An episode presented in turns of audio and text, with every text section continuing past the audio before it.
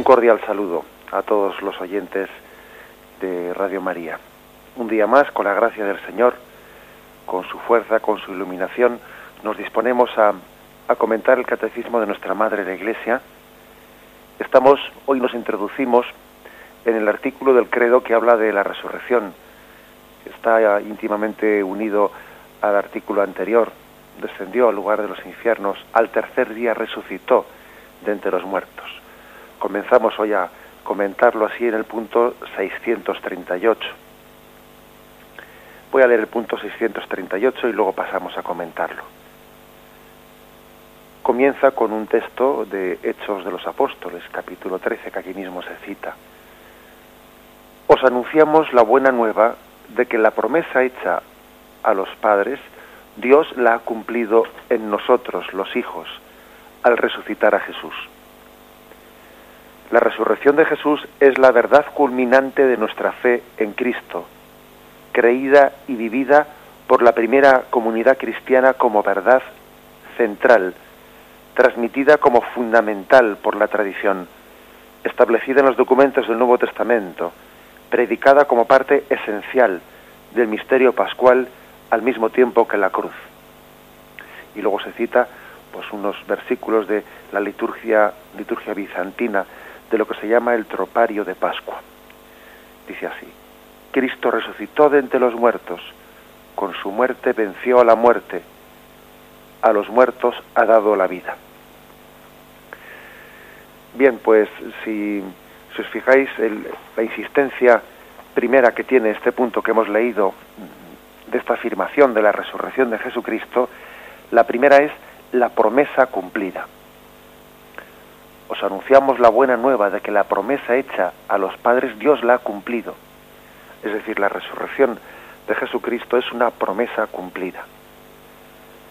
Para caer en cuenta de, esta promesa cumplida, pues habría que ir al Nuevo Testamento. Ya en las primeras páginas ¿no? de la historia de la salvación hubo una promesa.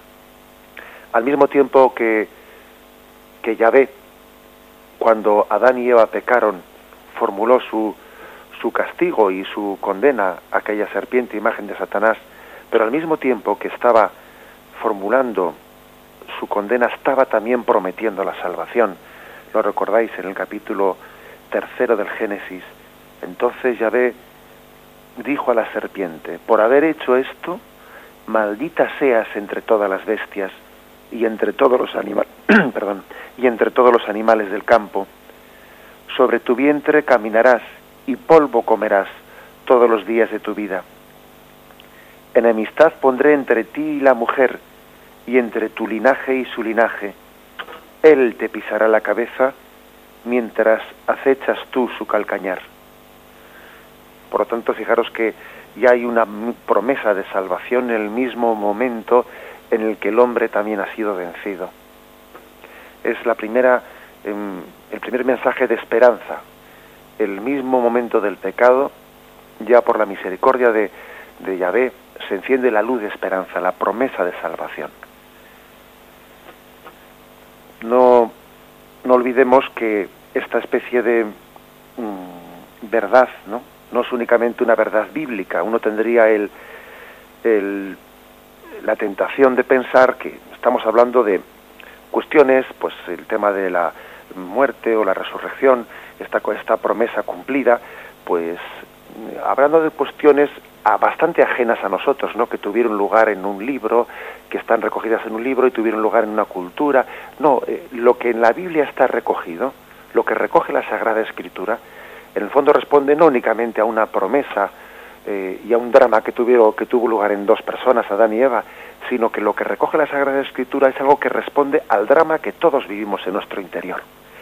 Porque fijaros, todos vivimos el drama, el drama del querer ser plenamente felices y, no poderlo, de tener deseos de felicidad, pues que, de alguna manera no nos caben en esta vida, ¿no? Y luego sentir la impotencia, pues de ver que esta vida se nos queda pequeña, para poder vivir esos deseos de felicidad. El hombre parece que tiene un deseo de, felicidad que, es casi infinito y, luego topa con, eh, con, la realidad, pues con la realidad de, pues bien, bien precaria de nuestra vida. Es decir, por una parte tenemos deseo de eternidad. Somos poquita cosa, sí, somos poca cosa, pero tenemos deseo de eternidad. Y luego somos mortales. Porque claro, el problema es que si nosotros tuviésemos ganas de vivir, pues, mm, y luego se nos fuesen quitando poco a poco según envejecemos, pero no es así, las ganas de vivir no se quitan. El hombre tiene deseo de, de eternidad, el hombre tiene deseo de felicidad. A los animales, pues bueno, pues por lo que podemos percibir de ellos, ¿no? Eh, posiblemente las ganas de vivir se les van quitando en la medida que la vitalidad se va perdiendo, pero el hombre, el hombre tiene un deseo de felicidad y de eternidad que no, que no, que no se termina ni con los años, aunque cambien las manifestaciones, pero creo que las personas eh, también de entradas en años que me estén escuchando, pues estarán conmigo en que el deseo de felicidad y el deseo de eternidad lo llevamos todos dentro, independientemente de los años que tengamos. Y fijaros, por eso esa promesa, esa promesa, la promesa cumplida, no solo es una promesa cumplida a Adán y a Eva y a todo el pueblo de Israel al que se le prometió que vendría alguien que colmaría, iba a colmar sus deseos de plenitud. No, no, en el fondo también es como si fuese el cumplimiento de de ese deseo que todos llevamos dentro. Dios nos hizo para, para una vida eterna, Dios nos hizo para una vida sin fin, y en la resurrección de Jesucristo se ha cumplido ese deseo. El hombre, a partir de ese acontecimiento de la resurrección, no solo es un deseo, sino que es un deseo colmado, un deseo colmado en Cristo. Porque no deja de ser una frustración el que el hombre sea un deseo frustrado, claro, pues un deseo sin, sin verse cumplido. Eso de querer pero no poder, eso de ansiar y luego sentirse impotente, la verdad, pues es que, claro, pues eso supone una frustración a la larga, bueno, a la larga o a la corta eh, en nuestra vida. Por lo tanto, el primer aspecto con el que nos presenta el catecismo, la resurrección, es una promesa cumplida. Promesa cumplida a Adán y a Eva, a todo el pueblo de Israel. Y en el fondo es, la, colmación del, del anhelo que todo hombre, la cumbre del anhelo que todo hombre lleva en su interior. Un punto más. El segundo aspecto mm, en el que nos presenta el catecismo, la resurrección, es también como bajo el nombre de verdad central, verdad culminante, verdad fundamental. Fijaros que lo dice varias veces, la resurrección de Jesús es la verdad culminante de nuestra fe en Cristo, creída y vivida por la primera comunidad cristiana como verdad central, transmitida como fundamental. Bueno, pues hay una insistencia muy grande de que estamos ante una verdad central, etcétera. Bueno, aquí habría que decir, para entender qué significa una verdad central, culminante, que todos los artículos de fe son verdades y todos ellos requieren de una adhesión por nuestra parte. Y sería un error pues pensar que los artículos de fe bueno, pues los más importantes sí requieren una adhesión, los que no son más importantes pues ya son, pues ya sería ya entrarían dentro de una especie de libertad en, adherirnos o no adherirnos, no, eso sería una, una incorrección. Todos los artículos de fe forman un, un todo, un todo en el que no cabe que uno tenga una especie de fe a la carta, fe a la carta de que cojo esto sí, esto no, como cuando uno va al supermercado y elige los productos que me le interesan y unos los lleva y otros los deja en las estanterías, ¿no? no, no, no cabe la fe a la carta, ¿eh? que por desgracia es algo que en nuestros días vemos que ocurre en muchos hermanos, ¿no? Pues que, bueno, que tienen una especie de fe a la carta, que creen en aquello que, bueno, que, que cuadra con, con su sensibilidad, en lo que no cuadra o no les conviene, lo dejan. Eso no cabe tal cosa. La fe es un todo. La fe es un todo y además ocurre una cosa que cuando alguien rechaza un aspecto de la fe, no puede rechazarlo sin que tenga consecuencias para todos los demás. ¿eh? Es como cuando uno va a alguien va a un supermercado y allí pues ve que hay un, apiladas un montón de, latas de, cerveza y, y si le ocurre quitar la lata de abajo y de repente se, empieza a desmoronar todo toda la torre de, pues de las latas, ¿no? Porque están todas unas apoyadas en las otras. Así ocurre también en la fe, que cuando alguien niega un artículo de fe, pues inmediatamente tiene consecuencias para el resto de los aspectos. La fe es un todo. Ahora bien, dicho esto, y sin, y sin olvidarlo, conviene entender que entre esas todas verdades que hacen una conjunción hay verdades centrales, verdades culminantes, verdades fundamentales, y otras que, que no lo son, sino que están al servicio de estas, ¿no? Las verdades que son secundarias están al servicio de las, de las, de las eh, centrales. Entonces es como una pirámide, una pirámide eh, forma, eh, forma un equilibrio, ¿no? pero es verdad que, que, la base está totalmente al, al, servicio de que al final en la cúspide esté la, la piedra que, que, culmina todo el edificio de la pirámide. Bien, pues el momento, la verdad culminante, no la verdad fundamental o la verdad central, digámoslo con la palabra que prefiramos, bueno, pues de, de la fe cristiana, pues es la resurrección junto con la encarnación y la muerte redentora de Cristo, que son tres aspectos que están, que están bien unidos, ¿no? La encarnación, la muerte redentora y la resurrección son tres verdades íntimamente unidas. Mm, no, no, estamos, por lo tanto, ¿no? hablando de que unas sean prescindibles y otras imprescindibles. No, todas son imprescindibles y están interconexionadas, como hemos dicho antes. Pero es verdad que unas están al servicio de las otras. Por ejemplo, ¿no? Pues la verdad de la, de la necesidad de purificación, pues la verdad del purgatorio, la verdad del purgatorio, pues que, que, pertenece a nuestra fe católica, ¿no? Y es un dogma de fe, pues está al servicio, de alguna manera, de, de la verdad de la vida eterna. Y entonces es una verdad más central la de la resurrección de Cristo y la vida eterna que la, que la verdad del purgatorio, que está al servicio de esta última.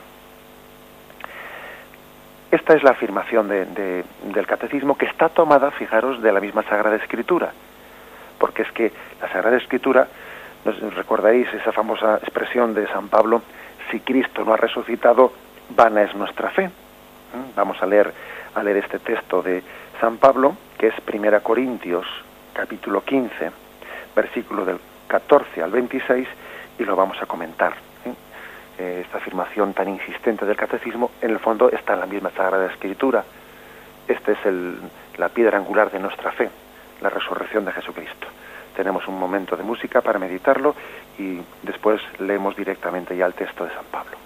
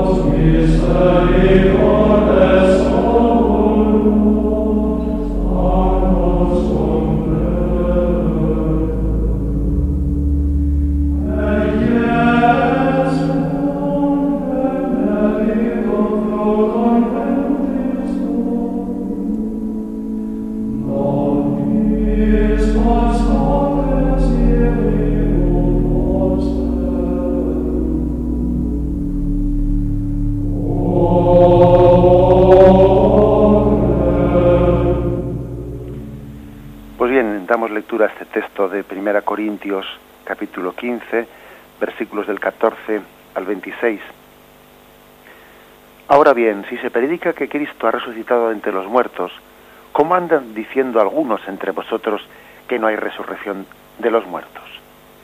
Si no hay resurrección de los muertos, tampoco Cristo resucitó. Y si no resucitó Cristo, vacía es nuestra predicación, vacía también nuestra fe. Y somos convictos de falsos testigos de Dios, porque hemos atestiguado contra Dios que resucitó a Cristo, a quien no resucitó, sino si es que los muertos no resucitan. Porque si los muertos no resucitan, tampoco Cristo resucitó. Y si Cristo no resucitó, vuestra fe es vana, estáis todavía en vuestros pecados. Por tanto, también los que durmieron en Cristo perecieron. Si solamente para esta vida tenemos puesta nuestra esperanza en Cristo, somos los más dignos de compasión de todos los hombres. Pero no. Cristo resucitó de entre los muertos, como primicias de los que durmieron, porque habiendo venido por un hombre la muerte, también por un hombre viene la resurrección de los muertos. Pues del mismo modo que en Adán murieron todos, así también todos revivirán en Cristo. Pero cada cual en su rango, Cristo como primicia, luego los de Cristo en su venida, luego el final, cuando entregue a Dios Padre el reino, después de haber destruido todo principado, dominación y potestad, porque debe él reinar hasta que se ponga a todos sus enemigos bajo sus pies. El último enemigo en ser destruido será la muerte. Fijaros que es hermoso, ¿no? Para entender por qué significa que esta es una verdad central y culminante, pues esta expresión de San Pablo, si Cristo no ha resucitado, vana es nuestra fe.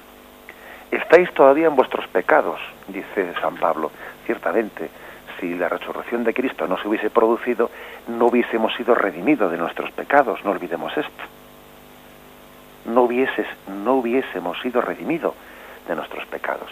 Lo que Cristo había hecho en la cruz no hubiese tenido pues una eficacia redentora. Porque de alguna manera, fijaros, lo que Cristo hizo en la cruz, derramando su sangre, fue merecer nuestra salvación, pero su resurrección fue la realización de nuestra salvación. Muriendo mereció nuestra salvación, mereció, pero resucitando lo realizó, nos lo dio. ¿Mm? Por tanto, no cabe entender, eh, pues, pasión de Cristo sin resurrección de Cristo sería como una entrega dolorosa sin fruto, sin fruto. Sería merecer, pero al final no dar. Sí, lo, merezco, pero no me lo han dado. Fijaros hasta qué punto la pasión sin la resurrección sería ineficaz. Sería merecer, pero, pero no tener. También nosotros decimos a veces, no, uno lo merecía, pero, pero al final no, no, merecía ganar el partido, pero no lo ha ganado. La resurrección es, por lo tanto, la realización. ¿eh? Es la entrega eficaz la entrega eficaz de eso que Cristo ha obtenido, ha merecido en su muerte redentora en la cruz. Si Cristo no hubiese resucitado, por lo tanto, seguiríamos en nuestros pecados. Si Cristo no hubiese resucitado, cuando celebramos la Eucaristía, allí no estaría Jesucristo. Sería un recuerdo del pasado, pero no podíamos decir, tomad y comed, esto es mi cuerpo y aquí está Jesucristo, ¿cómo va a estar si no resucitó? O sea, si, si negamos si se niega ¿no? esa verdad de fe, llegan a estar vacías de sentido, ¿no? El resto de el resto de las de las verdades que, celebramos.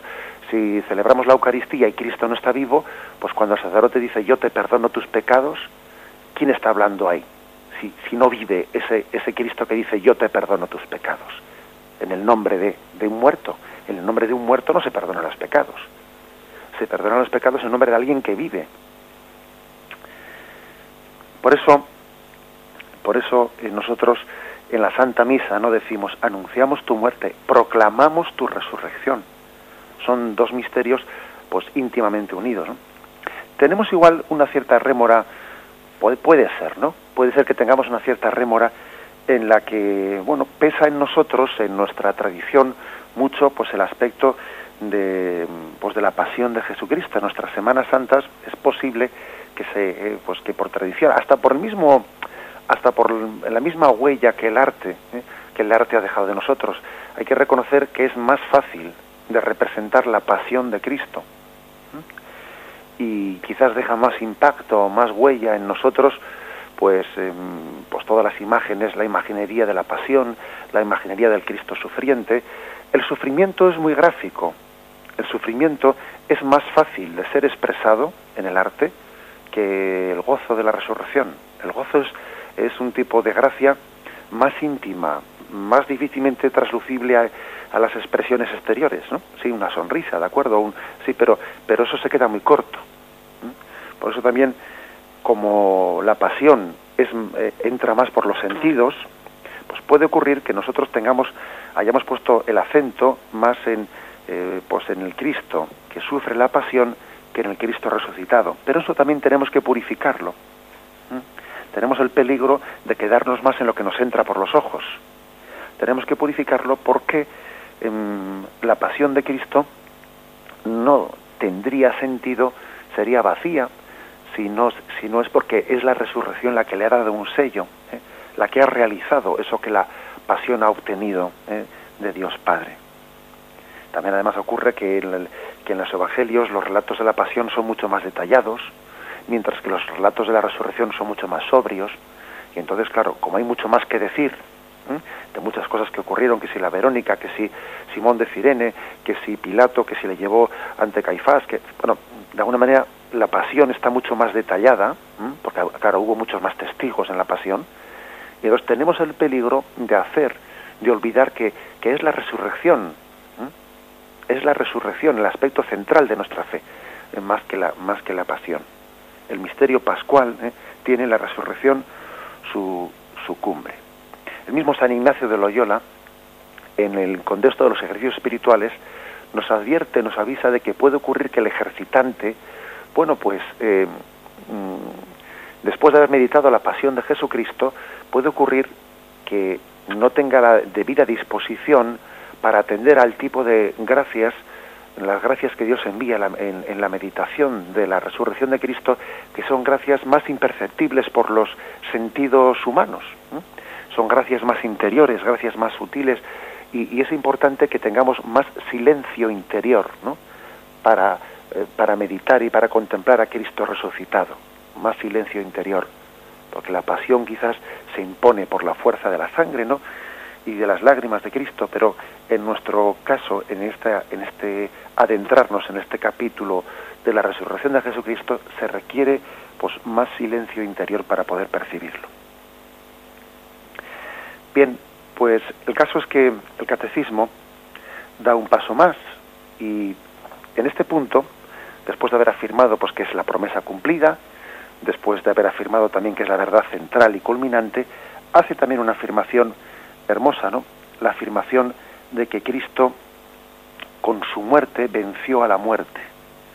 Es una expresión tomada de, este, de esta liturgia bizantina que vamos a, a meditarla. Tenemos un momento de silencio y continuamos ahora mismo.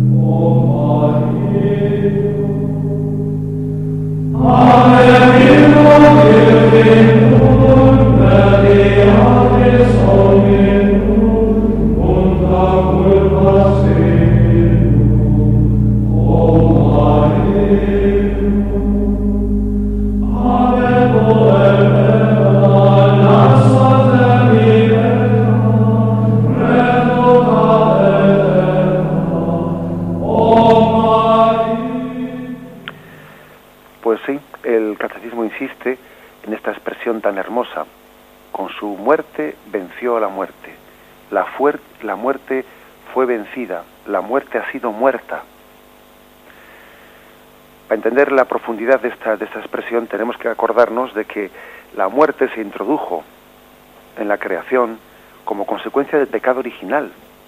Se lo afirma el catecismo en los puntos anteriores, allá por el punto 418, lo voy a leer, dice, como consecuencia del pecado original, la naturaleza humana quedó debilitada en sus fuerzas, sometida a la ignorancia, al sufrimiento y al dominio de la muerte.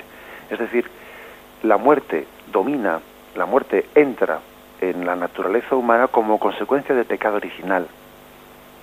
No era el plan primero de Dios que el hombre muriese, sino que estuviese preservado ¿eh? de la corrupción propia de la naturaleza humana por esos dones preternaturales que tenía en el paraíso terrenal. El hombre estaba, mm, bueno, pues estaba preservado de eso que por naturaleza le corresponde, no a toda naturaleza física, que es el irse desgastando, el ir y, hasta, la muerte.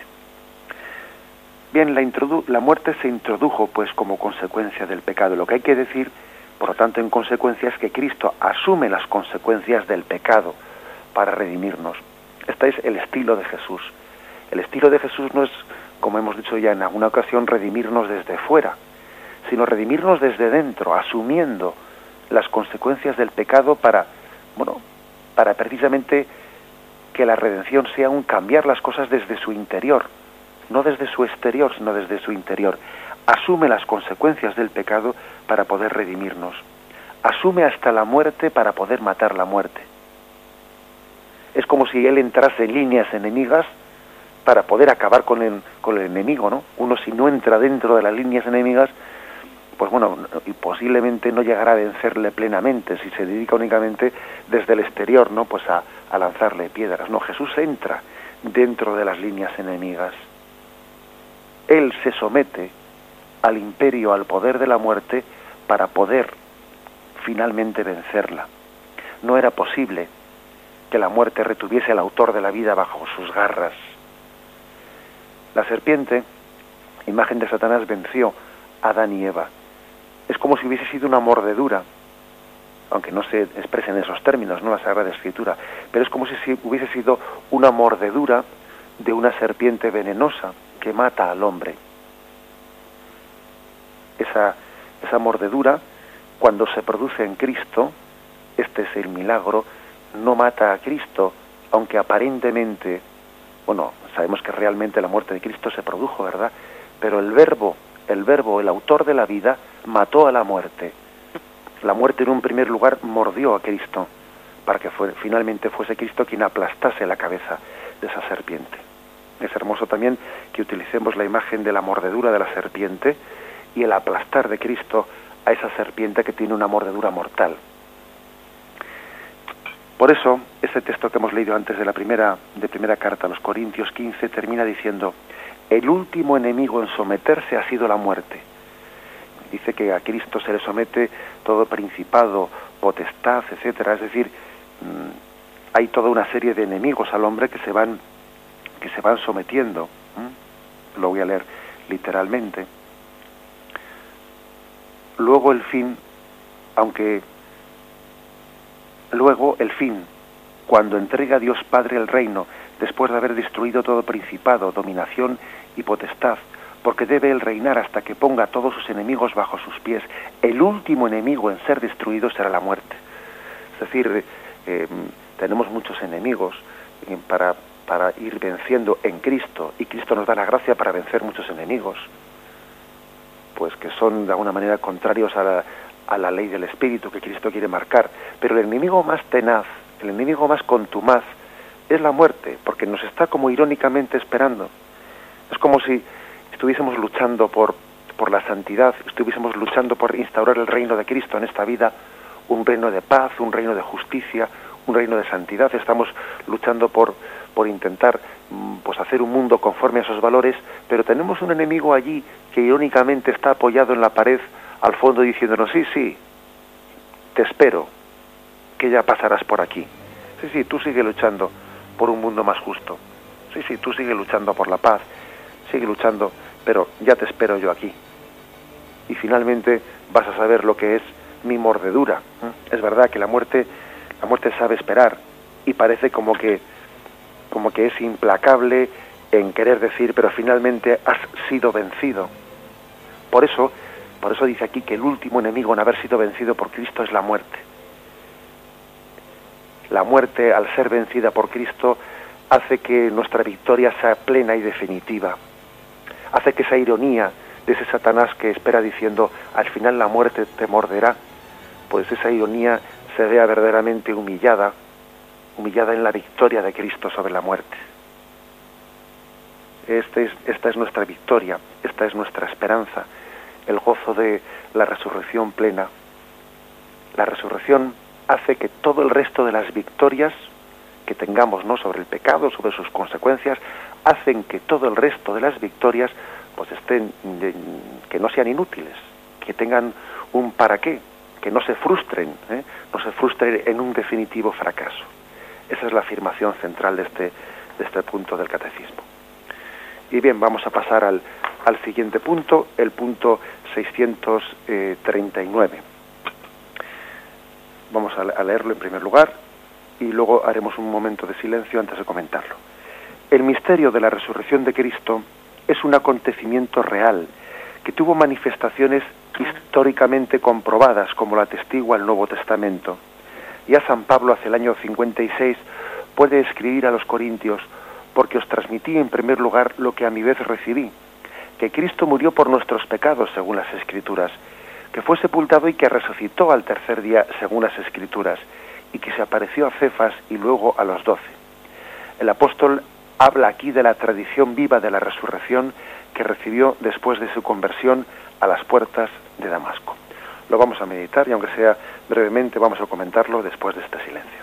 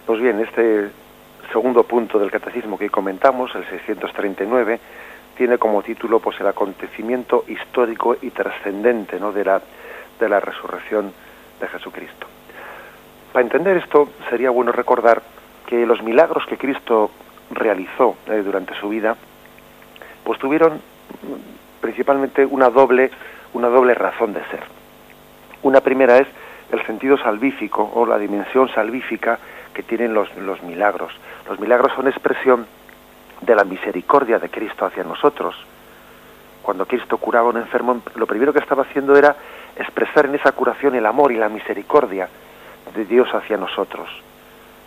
Tiene por lo tanto un sentido salvífico y está bien una imagen de una realidad eterna, de, de ese deseo de Cristo de, de amarnos y sanarnos. ¿Qué es más? ¿Decir tus pecados son perdonados o decirle a este levántate, coge tu camilla y echa a andar? Pues para que veáis que el Hijo del Hombre tiene poder de perdonar los pecados. A ti te digo, coge tu camilla, etcétera. Es decir, el, el milagro tiene una dimensión salvífica. Es una expresión de cómo Cristo quiere amarnos, curarnos, perdonarnos. Pero también tiene una segunda, una segunda dimensión, que es la dimensión acreditativa, es decir, el milagro le acredita a Jesús delante de los hombres. Les da a entender a sus contemporáneos y a nosotros quién es Jesús. Acordaros de que hay un pasaje en el Evangelio que dice, ningún hombre puede hacer las obras que, que, está realizando, porque no es posible, no, no, es proporcional a un hombre hacer estos milagros. Por lo tanto, los milagros son acreditativos ¿eh? de, su, de su divinidad y de la misión de que Cristo está realizando, que es una misión que ha recibido de parte de Dios, está acreditado eh, por la autoridad divina de Dios. Bien, explico esto porque es que la resurrección no es un milagro más, sino que es el milagro de los milagros. Eh, es el milagro central, el milagro culme, culmen.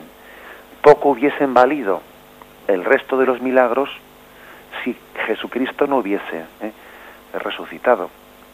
Acordaros de cuando Jesús estaba crucificado, en aquellas burlas que estaban que estaba padeciendo por parte de los que les rodeaban, había una especie de reto que allí lanzaron, que ahí fue lanzado que decía, ¿y este que ha salvado a otros no podía salvarse a sí mismo? O sea, este ha resucitado a otros, resucitó a su amigo Lázaro, devolvió la vista al ciego y a sí mismo no podía salvarse. Ese reto era un reto importante, el que allí se estaba lanzando en medio de la burla. Cristo lo escuchó en silencio, pero esa duda, esa duda estaría resonando en todos los allí presentes. Y ahí dirían, pues es verdad, si hizo otros milagros, ¿por qué no hace un milagro ahora? ¿Qué pasa? ¿Que aquellos milagros que hizo fueron trucos y ahora el truco se le ha acabado? ¿Qué pasa? Que aquellos son milagros casuales, que Dios le permitió hacer un milagro y ahora ya le ha retirado su favor y ya no es capaz de hacerlo. Parecía que la impotencia de Jesús en la cruz estaba desacreditando los milagros anteriores. ¿No decían que multiplicó los panes? Sí, sí, de acuerdo, pero ahora míralo como está. No es capaz de, de hacer ningún signo, ningún milagro para que no le crucifiquen pues, eh, este tipo así de, de, razonamientos estarían pasando por la mente de muchos de los allí presentes que, que contemplaban la crucifixión como un espectáculo, como un castigo romano que se hacía públicamente ante todos. Por eso, fijaros, el milagro de la resurrección es, es la gran señal, es la gran señal. El mismo Jesús apeló a, a, esta señal, a este milagro, cuando los judíos le pidieron, ¿no? danos una señal que le justifique, ¿no? Y que le acredite. Y él dijo, ¿no? Lo tenéis en Juan 2.19, destruid este templo y en tres días lo reconstruiré. Y todavía esto está más especificado en Mateo 12, versículos 39 y 40, cuando dice, generación malvada y adúltera, me pedís una señal, esta, esta generación pide una señal y no, no le será dada otra señal que la señal del profeta Jonás, porque de la misma manera que Jonás estuvo en el vientre del cetáceo tres días y tres noches, así también el Hijo del Hombre estará en el seno de la tierra tres días y tres noches. Es decir, esta es la gran señal, este es el milagro de los milagros. Por todo ello es preciso, ¿no? Pues que profundicemos en la resurrección como este acontecimiento que se inserta en nuestra historia aunque también la trasciende, ahora vamos a intentar explicar esto, ¿no? Como la garantía, la garantía de ese, del sentido eh, redentor y salvífico de la, de la muerte y de la, de la, y de la misión de Jesucristo. Es la gran señal. Fijaros que el catecismo ha querido aquí hacer insistencia en que se trata de un hecho histórico, histórico al mismo tiempo que es un hecho trascendente dice las dos cosas. Por una parte, se trata de una realidad que trasciende la historia. Tenemos que entender esto. Es decir, la resurrección de Jesucristo no es una resurrección como la de Lázaro, ¿eh? que Lázaro, bueno, pues resucitó y volvió a la vida humana. Y, ahí, y a la semana siguiente le volvieron a ver allí en la tienda comprando alimentos. O sea, pero Jesucristo cuando resucitó no volvió a la vida humana, sino que resucitó para la vida eterna son dos resurrecciones distintas. La resurrección de Lázaro fue en volver a la vida humana para después, mm, años más tarde, morir. O sea, Lázaro resucitó para unos cuantos años y luego volvería a morir. Entonces, sin embargo, la resurrección de Jesucristo es distinta porque es entrar en la dimensión eterna. Es entrar eh, pues en un misterio que se escapa a los ojos del hombre. Cristo resucitado mm, de no ser que también en momentos, en momentos concretos, ¿no? Él se hace visible para sacudir nuestra, nuestra incredulidad, bien, pero es, Él entra en una dimensión pues que supera los sentidos de los hombres. En ese sentido hay que decir que sí, la resurrección de Cristo es histórica porque aconteció en un lugar determinado, no aconteció, no aconteció pues en España, eh, no aconteció pues en África, no aconteció allí, en Palestina, en un lugar concreto, en un sepulcro y aconteció en un momento determinado. Antes de eso Cristo no había resucitado, después en ese momento Cristo resucitó. Es decir, es un acontecimiento histórico, pero al mismo tiempo supera la historia, porque es entrar en otra dimensión, en la vida eterna. Las dos cosas son ciertas y las afirma el catecismo. Estamos ante un acontecimiento histórico, no es, no es digamos meramente una especie de eh, pues mm, sensación o experiencia interior del hombre. No, no, es un acontecimiento histórico, pero que supera la historia al mismo tiempo. Las dos cosas tienen que, ser afirmadas. Mm, dicho esto, dicho esto hay que decir pues que la historia mm, que desgraciadamente, pues han existido muchos errores, muchos errores mm, contrarios a esta afirmación del catecismo de que, de que la fe, pero de que la, resurrección de Jesucristo, pues es un hecho histórico, aunque también es cierto que supera, supera la historia. Ha habido muchas muchas, eh, muchos errores, muchas afirmaciones contrarias a esta afirmación. Vamos, aunque sea brevemente, a, terminar pues desgranando unas cuantas o citando, citándolas y luego pues ya continuaremos con esta profundización de en qué sentido la resurrección es un acontecimiento histórico que deja huellas en la historia, ahí está el sepulcro vacío, la piedra corrida, eh, esos encuentros con, con sus discípulos y en qué sentido es un acontecimiento trascendente que se escapa a nuestros ojos. Bien, pero aunque sea brevemente, vamos a repasar muchos de los, o algunos de los errores que, se han formulado. Uno primero, pues es el, la afirmación de que Cristo no resucitó porque los, apóstoles o los discípulos habían robado el cadáver. Eh, si leéis Mateo 28, Mateo 28, versículos del 11 al 15, fijaros lo que se dice aquí. Soborno de los soldados. Mientras ellas iban, algunos de la guardia fueron a la ciudad a contar a los sumos sacerdotes todo lo que había pasado. Estos reunidos con los ancianos celebraron consejo y dieron una buena suma de dinero a los soldados, advirtiéndoles, decid, sus discípulos vinieron de noche y, y le robaron mientras nosotros dormíamos. Y si la cosa llega a oídos del procurador, nosotros le convenceremos y os evitaremos complicaciones ellos tomaron el dinero y procedieron según las instrucciones recibidas, y se corrió esa versión entre los judíos hasta el día de hoy. Es decir, fijaros, pues una primera afirmación, eh, queriendo negar el hecho histórico de la resurrección de Jesucristo, ya la tenemos en la Sagrada Escritura. ¿eh? Es la afirmación de que habían robado el cadáver. Bien, pues mm, es una afirmación que era muy arriesgada, ¿eh? Para los soldados porque es que existía ni más ni menos que pena de muerte en aquel momento para los soldados de las legiones romanas que se quedasen dormidos haciendo guardia. Pues fijaros si, estamos hablando de, algo muy serio. Por eso dice aquí que los sumos sacerdotes eh, sobornaron a los soldados diciendo, decid que os habéis quedado dormidos. Si esto llega a oídos del procurador, ya nos encargamos nosotros de sacaros la cara.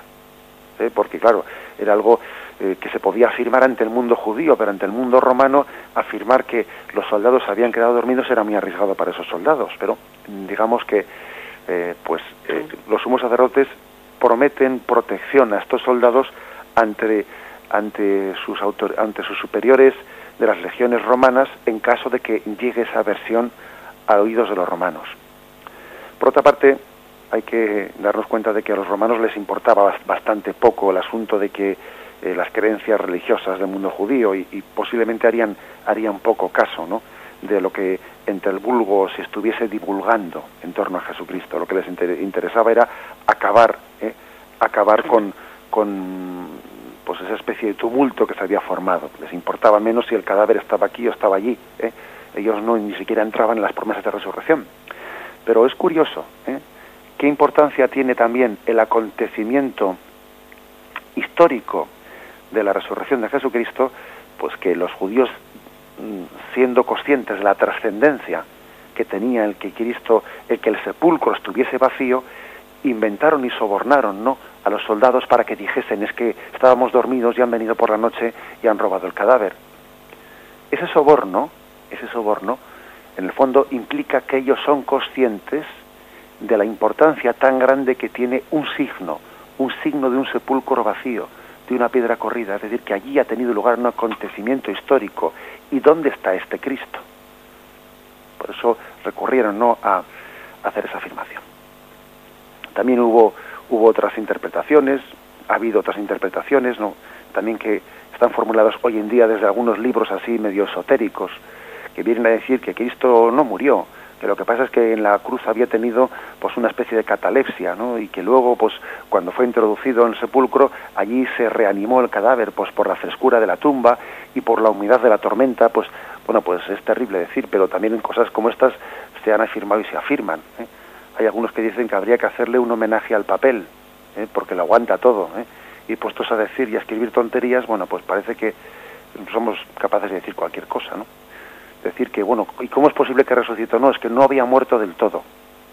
Bueno, difícilmente se hace eso compatible con lo que era la crucifixión romana y encima con aquella especie de signo último mm, que, eh, pues que el romano hizo de traspasar el corazón con la lanza.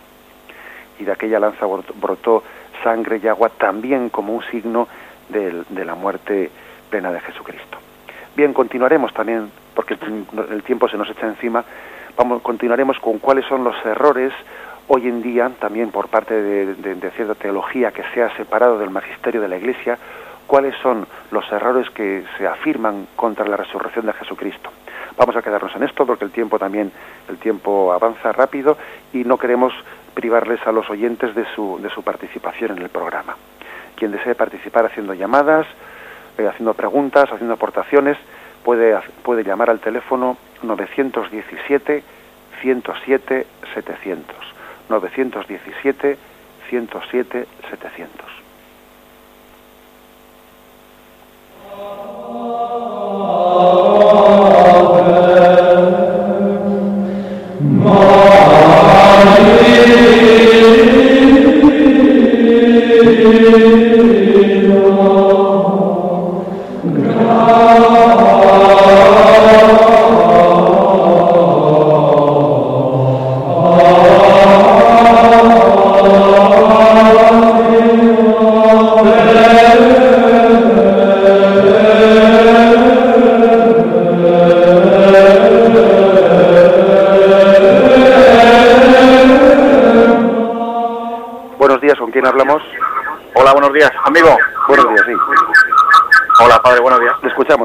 Sí, mira, en estos días últimos que está hablando usted, pues del tema del Seol y todo esto, pues mi pregunta es la siguiente. En tiempos de Adán y Eva, cuando antes de pecar, eh, ¿había muerte física? Y la segunda pregunta sería, después de pecar, como decía usted que Jesús bajó al infierno, pues a rescatar a todos los que habían muerto antes de, anunciar el lío, quiere decirse que si alguien moría no iba al infierno antes de, ocurrir este tema. Nada más que eso, para muchas gracias. De acuerdo, muy bien. Bien, eh, mm, ciertamente hoy mismo en el, en el catecismo hemos hecho una referencia al punto 418 ¿eh? del catecismo en el que se habla de que cómo la muerte se introdujo por motivo del pecado original. ¿eh? La muerte es una consecuencia del pecado original. Eh, por lo tanto, Adán y Eva estaban llamados a vivir por ese don, preternatural mm, por el que eran preservados de las consecuencias también de, lo que es el deterioro propio de, de la naturaleza humana, estaban llamados a, vivir en el paraíso sin morir. Lo que ocurre es que eso no llegó a ocurrir de facto, ¿eh? porque Adán y Eva, que fueron los primeros hombres, los primeros padres, pues ellos ya al haber pecado experimentaron la muerte y a partir de ahí, pues eh, fuimos privados de los dones preternaturales y entonces la naturaleza fue sometida a, eso que por naturaleza le corresponde, ¿no? que es nacer, crecer y morir. ¿Eh? Por lo tanto, eso creo que, que hay que, es la primera respuesta la primera parte de la, de la afirmación. La segunda parte, la segunda pregunta era eh, si, mm, si aquellos que en el Antiguo Testamento, que en el Antiguo Testamento eh, habían, se habían cerrado a la gracia de Dios, eh, pues estaban en el infierno, o estaban, o el infierno no comenzó hasta que Jesucristo de alguna manera resucitó de entre los muertos. Bueno, la verdad es que el catecismo viene, viene, tiene una expresión en la que dice que el Seol era el lugar en el que estaban justos e injustos. Pero es cierto también, eh, si recordáis, matizamos que ya, ya la Sagrada Escritura, según va avanzando y según se va acercando a Jesucristo, habla del Seol como un lugar en el que se va diferenciando eh, el destino de los muertos que han, que han, sido justos y de los muertos que han sido injustos. Eh. Es decir, que la propia concepción del Seol va avanzando, aunque ellos no tengan la concepción de infierno o de cielo estrictamente, va avanzando hasta que pues, Jesucristo plenamente nos, revela la conciencia de resurrección o de, perdón, de, glorificación o de condenación del hombre. ¿eh? O sea que ya digamos que ya en el Seol del siglo I antes de Jesucristo había un destino distinto ¿eh? para los aquellos que habían sido justos y aquellos que, habían sido pecadores, pero dentro de un mismo Seol. No, no estaba en el Antiguo Testamento todavía las cosas claramente diferenciadas. Es en Cristo en quienes los justos reciben la vida eterna y es en Cristo también en quien, eh, en quien los pecadores ante su gracia consuman, ¿no? Su, o se, se ve consumada o, claramente formulada ese rechazo a la gracia ¿eh? en la condenación. Adelante, ¿con quién hablamos? Sí. Sí, adelante. El nombre mío es Santiago de Logroño. Y entonces es en, la gente que dice que Cristo realmente no eh, realmente no murió, hay una cuestión que es que Cristo, eh, en el momento que es fragelado, ya por el mismo daño que se causa en la fragelación, ya ese daño de la fragelación conduce a la muerte. ¿Por qué? Porque toda la sangre que, se, que queda en los músculos llegan a anular la función renal. Entonces la persona entra en anuria, o sea, el riñón ya no orina y toda persona que no orina queda intoxicada y se muere. Eso en la Segunda Guerra Mundial había gente que con los bombardeos quedaba totalmente, le caían todas las piedras encima del edificio, no tenía ningún hueso roto y se morían. ¿Por qué? Y era ese y ese era el motivo. O sea, esa gente que anda por ahí diciendo que Cristo no murió realmente en la cruz, solamente con la flagelación está garantizada la muerte en la cruz. Bien, muchísimas gracias por su aportación. ¿eh? Ciertamente es curioso que estemos viendo hoy en día la publicación de algún libro dentro de esta especie de proliferación de literatura esotérica a la que nos estamos pues un poco acostumbrando, ¿no? en la que se hagan afirmaciones de ese estilo. En cualquier caso es bueno conocer, como este oyente ha hecho, ¿no? Es bueno conocer cuál era la flagelación romana. Ha hecho un gran servicio, pues la película de, la pasión, ¿no? Eh, para que nos demos cuenta de cuál es la crueldad de todo el proceso de la pasión lo cual eh, pues hace totalmente absurda, absurda ciertamente la, afirmación de que Cristo no muriese en la cruz. Adelante, ¿tenemos algún...? Sí, soy yo. Sí, adelante. Mire, soy Trini de Lugo. Le hacía la pregunta siguiente. ¿Por qué no resucitó a vista de los discípulos? De acuerdo, bien, muchas gracias. ¿eh? Vamos a ver, pues la verdad es que esa pregunta eh, tiene, va, va, a ser contestada un poco en los próximos días. Pero hay que decir una cosa, eh, la resurrección de alguna forma supera lo que los ojos pueden percibir. Entendamos esto, porque el cuerpo resucitado de Cristo está entrando en otra dimensión, en otra dimensión que no es perceptible por los sentidos. Es decir, el milagro sería, el milagro es que nosotros podamos ver el cuerpo resucitado de Jesucristo. Cuando el cuerpo resucitado de Jesucristo se apareció a los apóstoles y le dijo y le dijo a Tomás, toca mi mano, mira, mira las llagas. El milagro se estaba produciendo para que ellos pudiesen creer que el cuerpo resucitado de Jesucristo se hiciese visible a sus ojos, porque lo, lo natural, lo que corresponde a la naturaleza de un resucitado es no ser visible para los ojos humanos. Por lo tanto, Jesucristo dejó huellas visibles y las huellas visibles pues fueron las vendas que estaban eh, pues mm, hundidas, desinfladas las vendas, la piedra estaba corrida, Cristo no estaba dentro, mm, se apareció a los apóstoles, les dijo, tócame, etcétera, pero el mismo acontecimiento de la resurrección, como estamos hablando de que un cuerpo, un cuerpo está entrando en una dimensión trascendente, no es visible para los sentidos humanos. ¿De acuerdo? Creo que esto a eso me refería yo cuando decía que por una parte es un acontecimiento histórico que tuvo lugar allí, pero que trasciende la percepción humana. Porque no es como la resurrección de Lázaro. La resurrección de Lázaro sí que era perfectamente visible. Los que estaban allí ven como, bien, pero es que el cuerpo de Lázaro no había entrado en la vida eterna. El cuerpo de Lázaro había vuelto a la vida. Y eso sí era visible por nosotros. Pero es que la resurrección de Cristo era entrar en la vida eterna. Y eso trascendía nuestra capacidad de ser percibido. ¿De acuerdo? ¿Eh? Creo que esa matización y esa pregunta es importante. ¿Tenemos una pregunta más? Sí, buenos días. Hola padre, buenos días. Buenos días, sí. Soy yo, sí. de Tenerife, solamente para darle la, mi felicitación por su, sus charlas todas las mañanas que me, que me ayudan muchísimo y creo firmemente en la resurrección de los muertos. Yo acabo de perder a un hijo, tengo 67 años, me hizo gracia porque esta mañana según Dios, si hay personas mayores oyéndome, pues sí, hay personas mayores oyéndolo. Y quizás somos las que menos sueño tenemos.